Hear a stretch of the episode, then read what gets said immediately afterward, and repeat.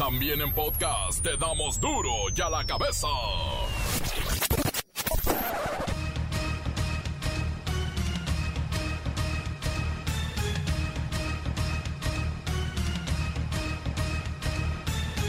Martes 19 de enero del 2020 yo soy Miguel Ángel Fernández y esto es duro y a la cabeza. Sin censura.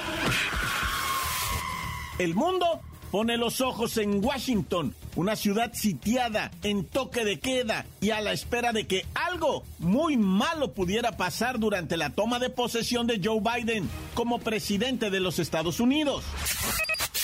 Información concreta, no rumores, confirman que la reforma migratoria radical de Biden planea dar ciudadanía a quienes tengan ocho años viviendo en Estados Unidos y cumplan ciertos requisitos. Pfizer retrasa tres lotes a México que no llegarán, el del 26 de enero, el 2 y el 9 de febrero. Van a venir hasta el 15 de febrero. Hay desconcierto en los estados ya que es justo el tiempo cuando se debe aplicar la segunda dosis de refuerzo. El Bronco advierte que Nuevo León irá a Rusia por sus propias vacunas. La espera y lentitud del plan de inmunización del gobierno federal desespera a los regiomontanos. No, y más que ellos tienen recursos. Ya ven que dicen que ellos trabajan mientras uno pues descansa. Durante el actual sexenio, las extradiciones de jefes criminales a los Estados Unidos uh, han disminuido con respecto a las de Calderón y Peña Nieto. Además de que los extraditados por la actual administración uh, no son peces gordos, son puros charalitos. Pues es que tampoco han detenido a nadie de renombre. No hay autoridad que detenga el huachicol en Hidalgo, Puebla y Estado de México. En el 2020, 76% de las tomas clandestinas fueron halladas en estas tres entidades, Hidalgo, Puebla y Estado de México. El reportero del barrio y la matanza de Veracruz, 12 personas asesinadas. Y en los deportes, la bacha y el cerillo continúan con su análisis de la jornada 2 del fútbol nacional. Comencemos con la sagrada misión de informarle, porque aquí no le explicamos las noticias con manzanas, no, aquí las explicamos con huevos. Llegó el momento de presentarte las noticias como nadie más lo sabe hacer. Los datos que otros ocultan, aquí los exponemos sin rodeos. Agudeza, ironía, sátira y el comentario mordaz. Solo en duro y a la cabeza. ¡Arrancamos!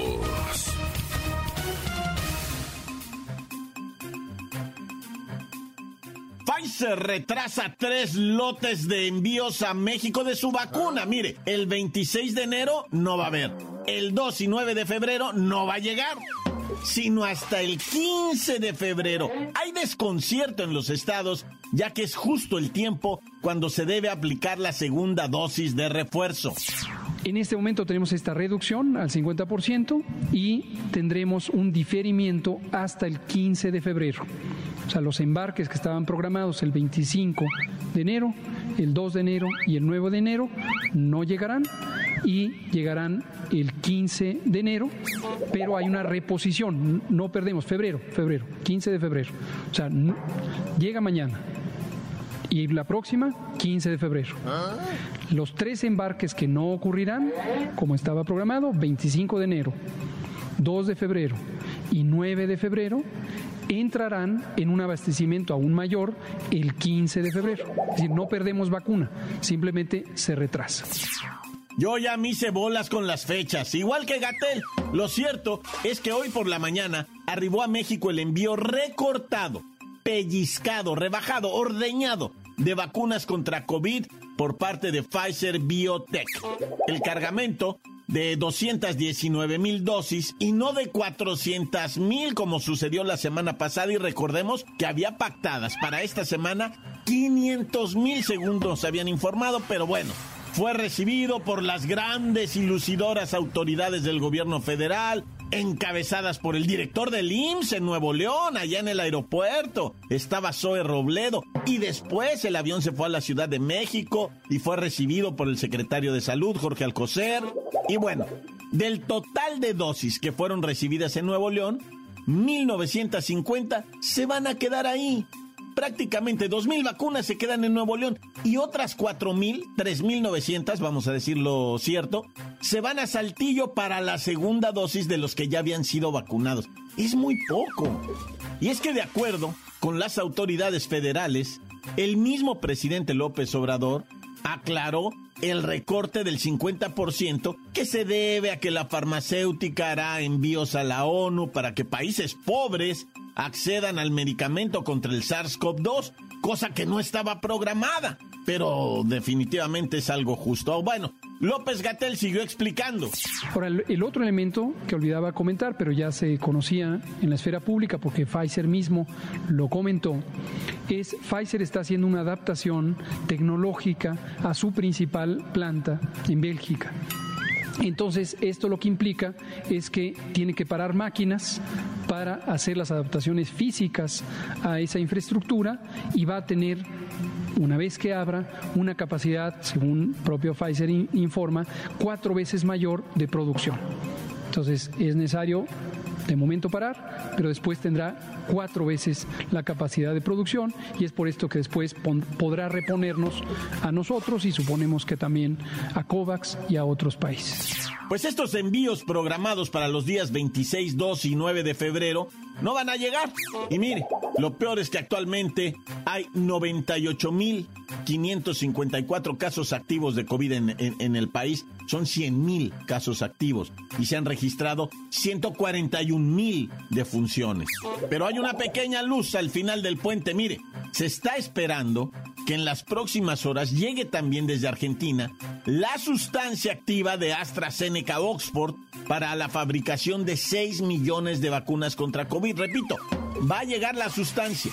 Hay que embotellarla, hay que envasarla, hay que distribuirla. Eso va a llevar mucho tiempo, pero son 6 millones de vacunas contra COVID-19 que cuando estén listas, no se dijo en cuánto tiempo, se aplicarán a la población. la cabeza. Y vamos a dejar de lado esta tensión que se ha generado por las vacunas y vamos a ponernos aún peor con el estrés que se vive en Washington, D.C., donde en menos de 24 horas rendirá protesta Joe Biden como el presidente de los Estados Unidos. En la zona de guerra, mi compañera Kerrika Wexler.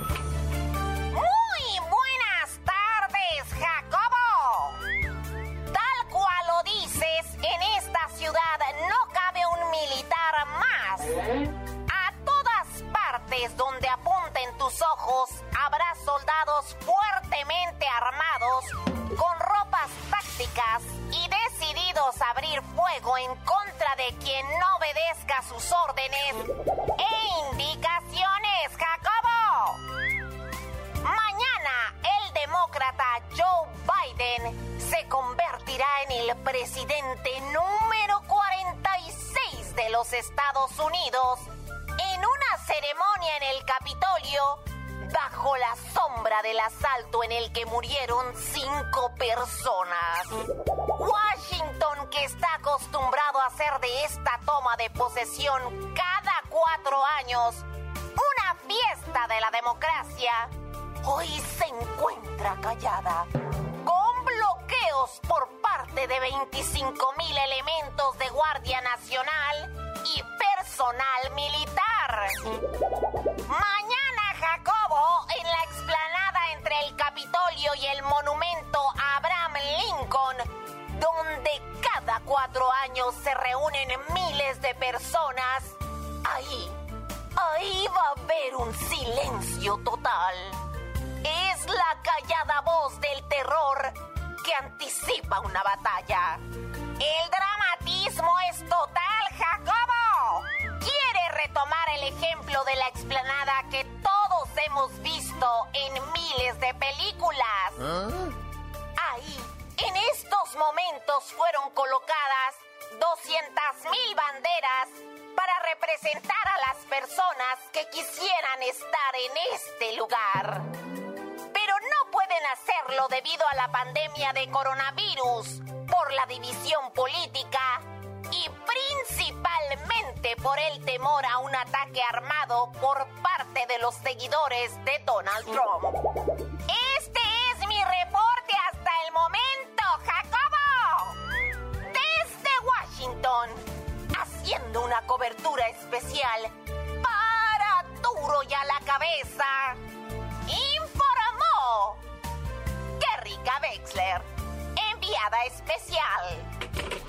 Enorme trabajo el que estás haciendo desde Washington, Kerry Wexler. Oiga, el despliegue de estas tropas es la respuesta de las autoridades luego de que el 6 de enero pasado, ya sabe, ¿no? Los simpatizantes de Donald Trump se metieron en el Capitolio, amenazaron a los congresistas cuando estaban ratificando la victoria de Joe Biden y bueno, el desenlace fatal, cinco personas pierden la vida, entre ellos dos oficiales de la policía de Washington, una mujer y dos individuos del sexo masculino.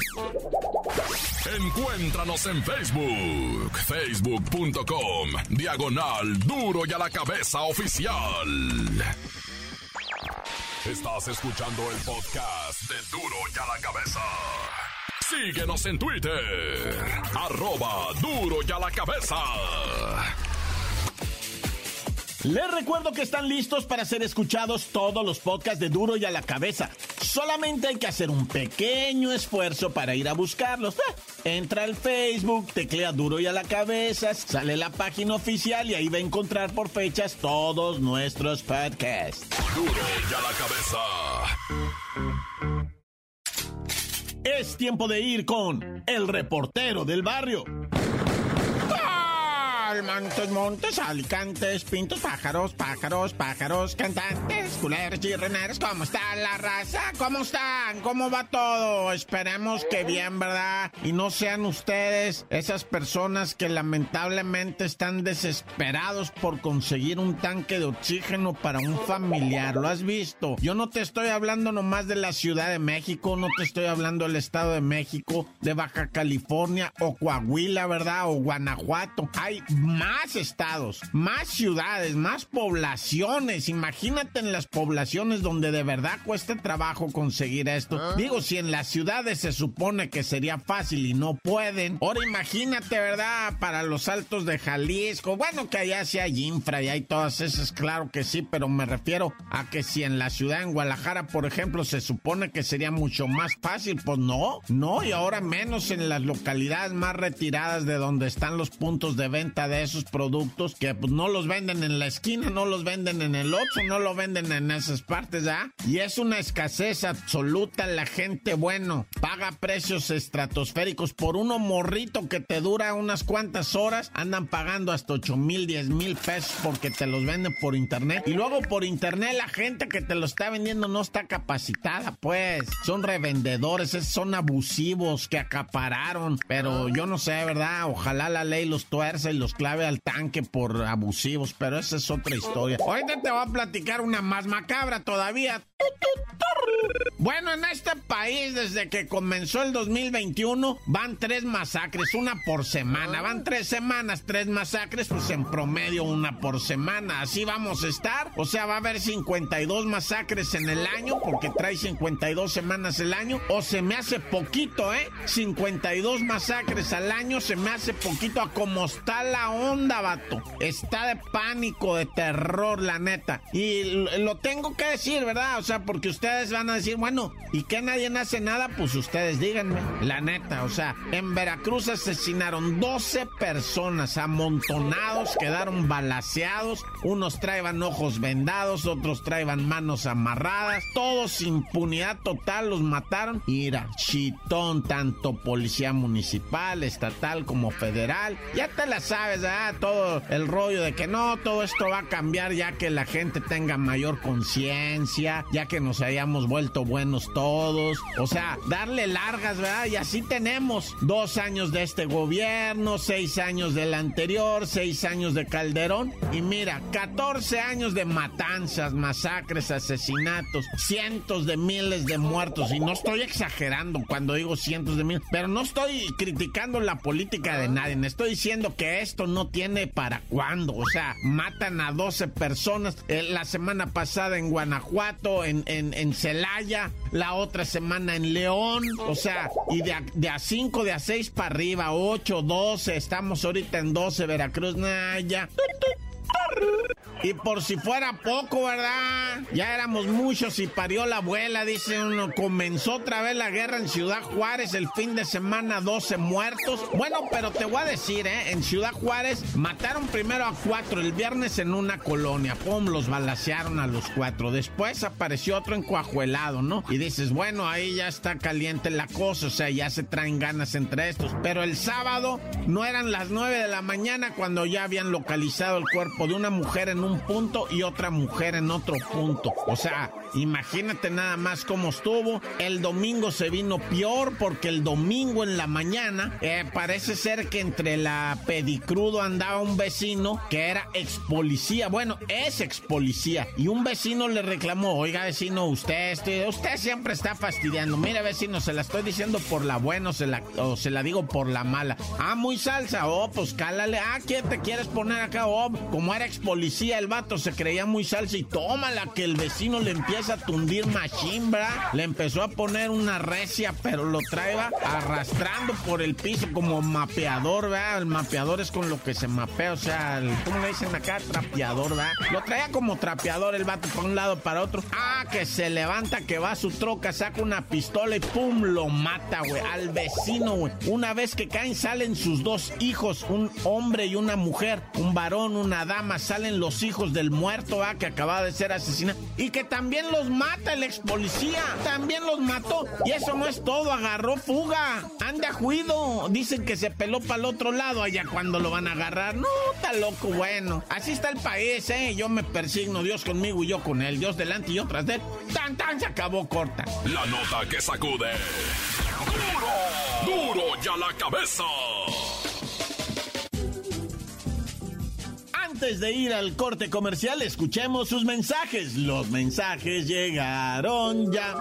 Envíelos al WhatsApp 664-485-1538. Duro y a la cabeza. Reportando aquí desde la colonia Francisco y Madero, desde la panadería de Llave. Quiero mandar unos saluditos aquí para el patrón que le duele el coxis, de que dice que trabaja mucho y paltripas, que ya no se quiere bañar, y ya no se con las leyes de tío Chucho y que le roban todo su dinero. Para mi jefa que no nos quiere dar de comer y que dice que nomás le duelen sus pies. Para mi carnala que ya nomás quiere estar con el payasín. Para, para mi carnal que ya nomás quiere estar come y come paña por ese pelota de esas de ping pong. Ah no, las de básquetbol. Para don Jorge ahí que está chameando en la maquila y para mi primo el Guchín que ya le eche ganas, que conquista a su muchacha. Saludos. Encuéntranos en Facebook, facebook.com, diagonal duro y a la cabeza oficial. Esto es el podcast de duro y a la cabeza. Los grandes favoritos del deporte, los analistas serios y de verdad, la bacha y el cerillo.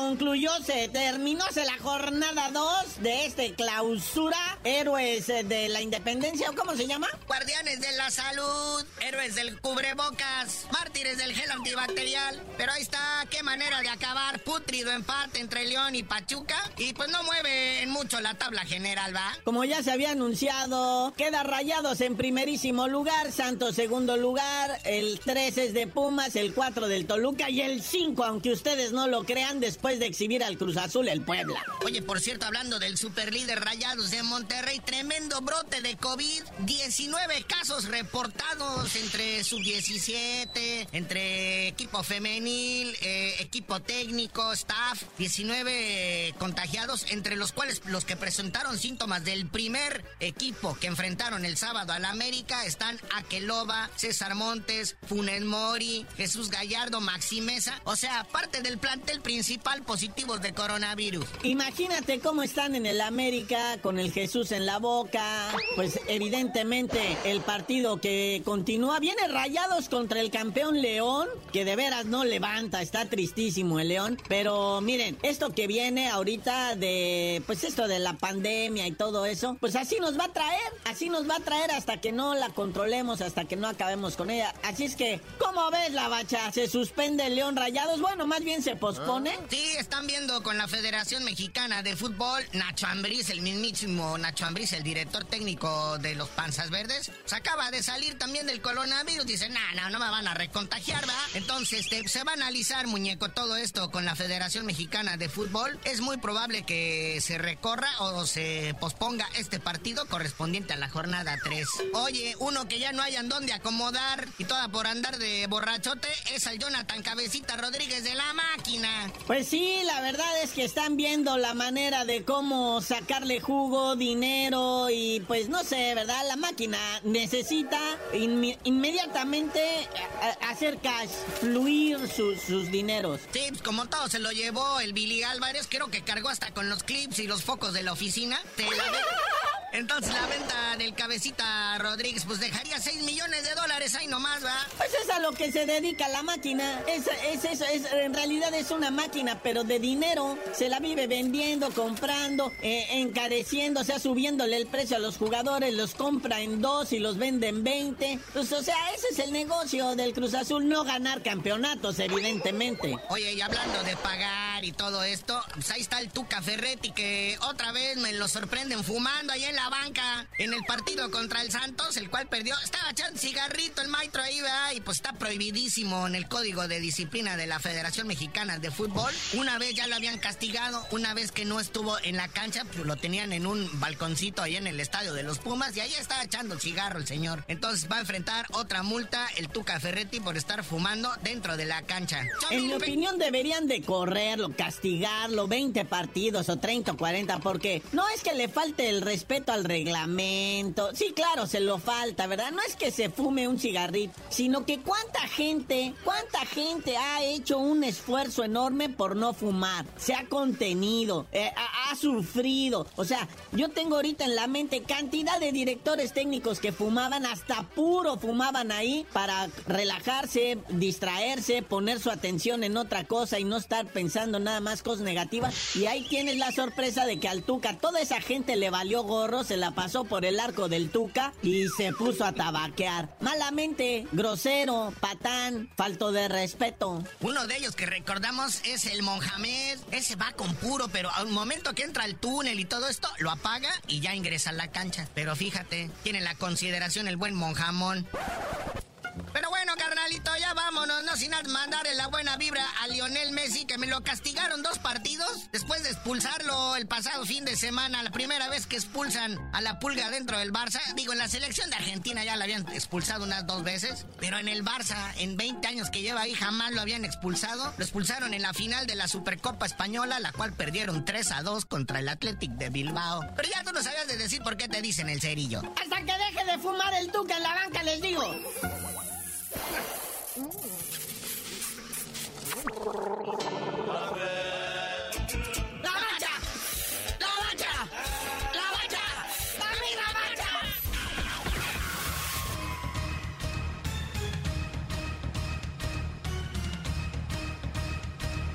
Por ahora hemos terminado, no me queda más que recordarles que en duro y a la cabeza no le explicamos las noticias con manzanas, no, aquí las explicamos con huevos. Por hoy el tiempo se nos ha terminado. Le damos un respiro a la información, pero prometemos regresar para exponerte las noticias como son. Duro y a la cabeza es Miguel Ángel Fernández, Arturo González, Evi González y la producción de Luis González, el señor X. Una producción original de MBS Radio.